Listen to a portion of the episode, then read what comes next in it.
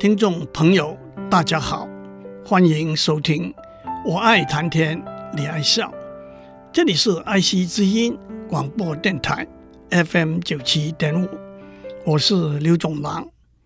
我们从上个礼拜开始讲数据超载 （data overload） 这个题目。首先，在很多情形之下，大家也不会把数据 （data） 和资料。Information 这两个观念分得很清楚，所以我也会含混的使用数据和资料超载，或者资料超载和数据超载这几个名词。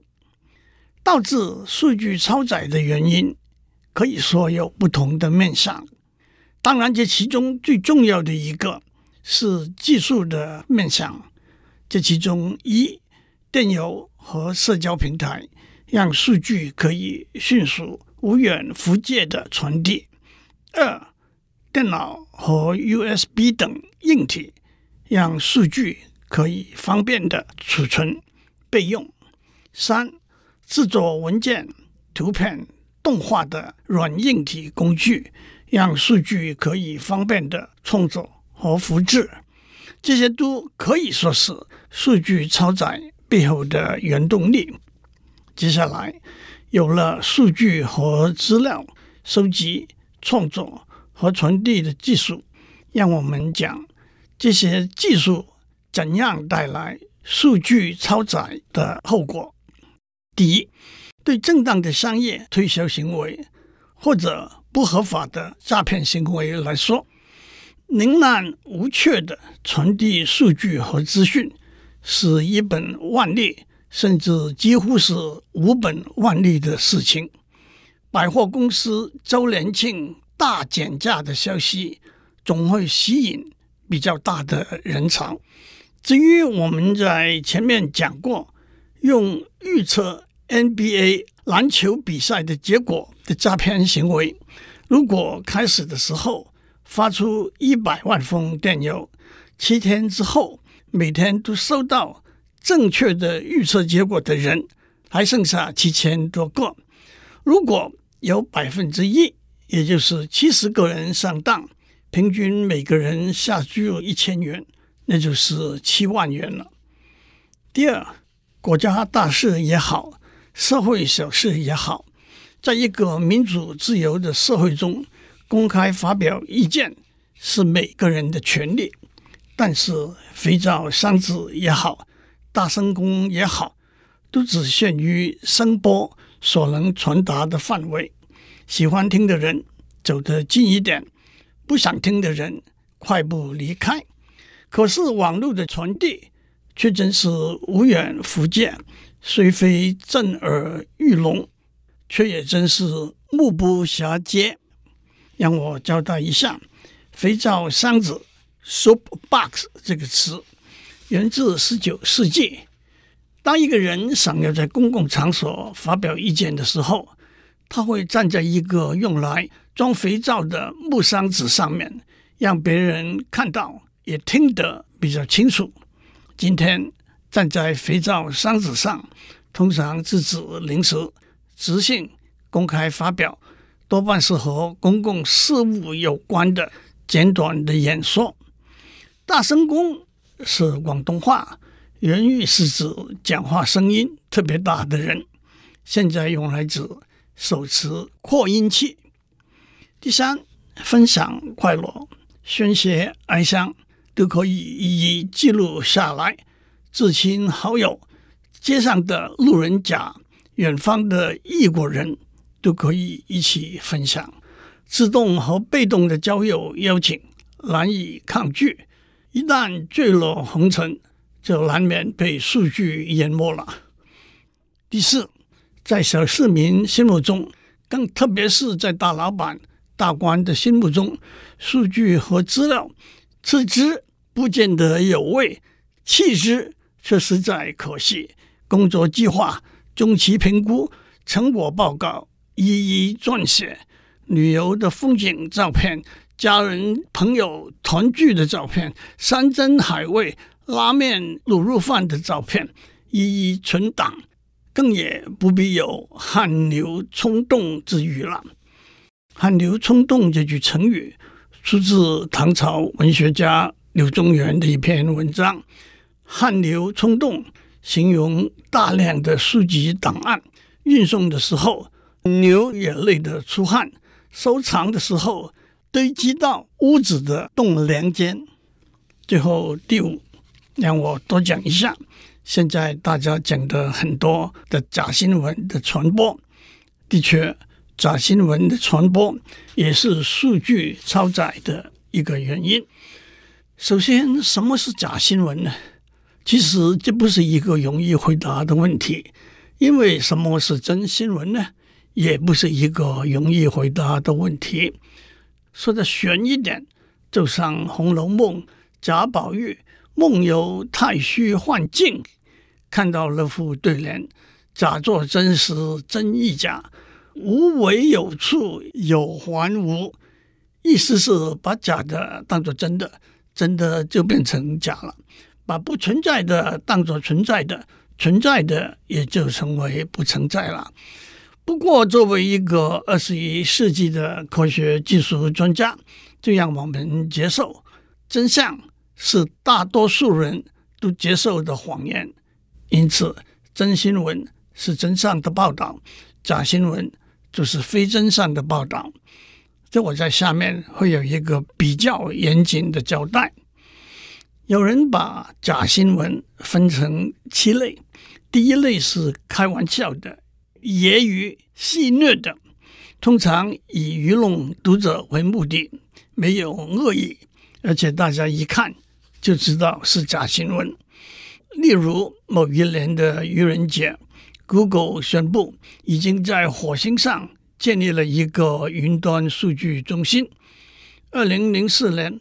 英国的《伦敦每日邮报》用一整版刊登报道说，英女皇牵着宠物狗去买彩票，并且有照片为证。当然，照片是合成的。还有某大医院宣布装假牙不用付真钱，那倒是文字游戏而已。第二类的假新闻是标题和新闻的内容不相符合。那可以叫做牛头不对马嘴。例如有一段报道，标题是“胡歌结婚了”，其实报道的是在《仙剑奇侠传》这套电视剧里头，胡歌饰演的李逍遥和刘亦菲饰演的赵灵儿结婚的剧照。又例如有一段报道，标题是“十八岁少女二十年前离奇失踪”。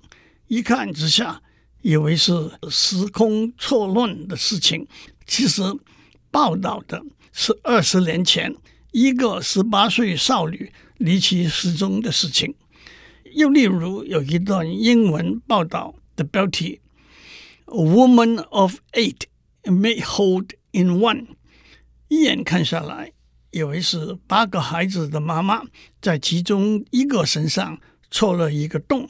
其实，在高尔夫球比赛里头，hole in one 是一杆进洞，所以报道的内容是八个孩子的妈妈在高尔夫球赛里头一杆进洞。其实，在新闻的标题上玩文字游戏，耸人听闻，引人注意，倒是报纸编辑常用的伎俩。第三类是断章取义。那就是从一篇文章的内容截取其中和原意不符的一段或者一句。例如，不久以前有一个人在脸书上面写，很多人都会说，把心愿写在天灯上放上天，难道心愿就会实现吗？那是很愚蠢的事情啊！其实放天灯有其中的历史文化意义。也是观光收入的来源，但是这一段文章却被断章取义的说，他说放天灯是很愚蠢的事情。又例如一个常用的英文成语是 “Rome wasn't built in a day”，罗马不是一天建成的，比喻许多事情都要花许多心力和时间来完成，不是一蹴即就的。其实原文是 “Rome wasn't built in a day, but it burned in one。”罗马不是一天建成的，但是可以毁于一旦。又例如说，大家常说钱是万恶的根源，“Money is the root of all evil。”其实，在新约圣经里头的原文是 “The love of money is a root of all sort of evil。”贪财是各式各样罪恶的根源，贪字是重点，却被截去了。又例如，大家常说血浓于水。Blood is thicker than water，表示亲属关系强于非亲属关系。所谓打虎还得亲兄弟。其实一个说法是，这句话源自 The blood of the covenant is thicker than the water of the womb。盟誓时的血浓于子宫里的水，正好亲属关系强于。非亲属关系的意思相反，还有 nice guys finish last，好人没好报，其实是从他们是好人，可惜没有好报这句话断章取义而来的。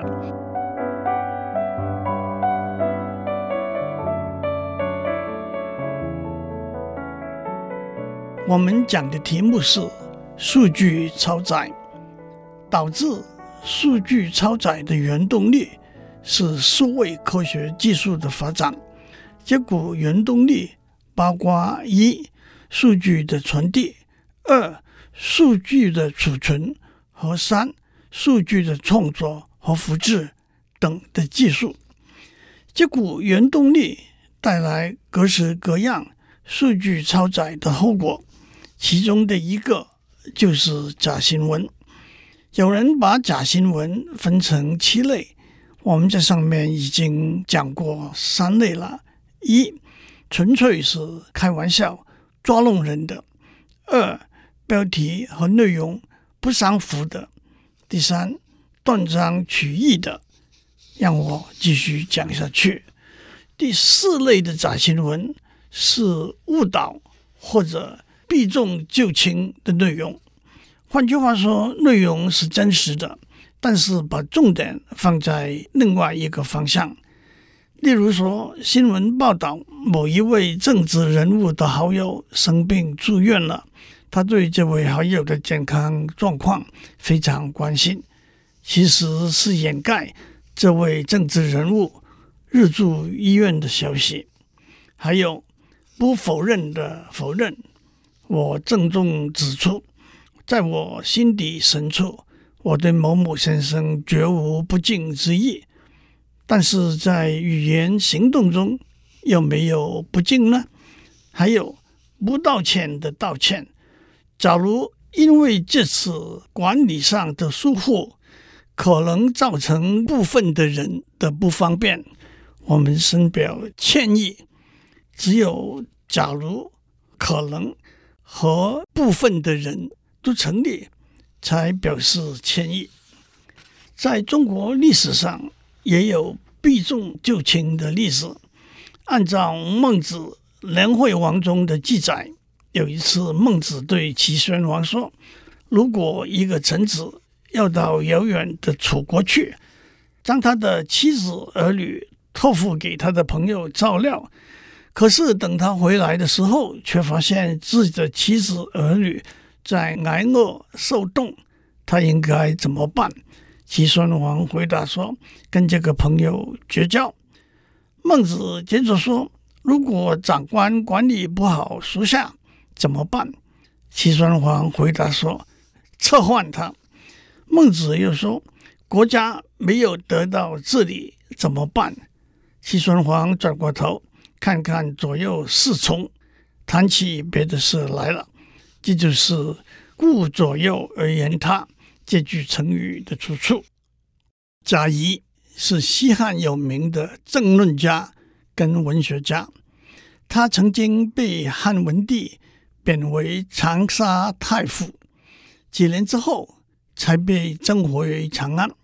有一次，汉文帝在宫中召见他，一直谈到半夜。可是他不向贾谊请教治国爱民之道，却只跟贾谊谈鬼神。这就是李商隐的名句：“可怜夜半虚前席，不问苍生问鬼神。”第五类假新闻是操弄内容。也就是张冠李戴、张公喝酒、李公醉，这可能是有意的操作，也可能是无心的错误。例如有一个案例，报上报道一宗谋杀案，可是误植了一个和案件完全无关的人的照片，作为嫌疑犯的照片。正好这个人和嫌疑犯的生活背景和工作都有若干相似的地方。也给这个人带来相当多的困扰，这也让我们想起中国历史上曾参杀人的故事。曾参是孔子的第二大弟子，以孝行著称。他住在鲁国的费城，城里头有一个同名同姓的人犯了杀人之罪。当别人告诉曾参的母亲，他的儿子犯了杀人之罪，第一次。第二次，曾参的母亲都不相信，可是第三次，他就吓得丢下手上的工作，慌慌张张的跑走了。尤其是现在图片处理的技术非常先进，在网络上我们看过一只熊狂追一群惊恐的游客，一片蓝色的西瓜，那都是修改合成的照片。第六类假新闻是假借别人的名字，当然往往是比较有名望、有地位的人，说一些他本人没有说过的话，那也可以叫做假传圣旨，目的是增加权威性和可信度。例如，一般人都以为爱因斯坦说过：“Insanity is doing the same thing over and over again。” And expecting different results，愚昧就是反复同样的做一件事，却希望得到不同的结果。这句话的确很有哲理，而且出自大科学家之口，那就更有分量了。可是这不是爱因斯坦说的。例如，大家常常都说，孔子告诉我们，凡事三思而后行。其实孔子不但没有说过这句话，而且适得其反。《论语》里头说：“季文子三思而后行，子闻之若再思可矣。”季文子是鲁国的大夫，做事都要经过多次考虑才下决定。孔子说：“顾虑两次就够了。”可是现在大家都说。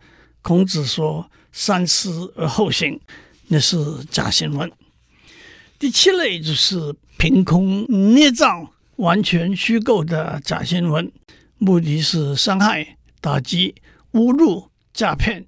这种例子太多太多，也不值得我们在这里讲了。下一次我们会讲假新闻的确比真新闻传得更快、更远、更广。所谓好事不出门，恶事传千里，就能有个平安的一天。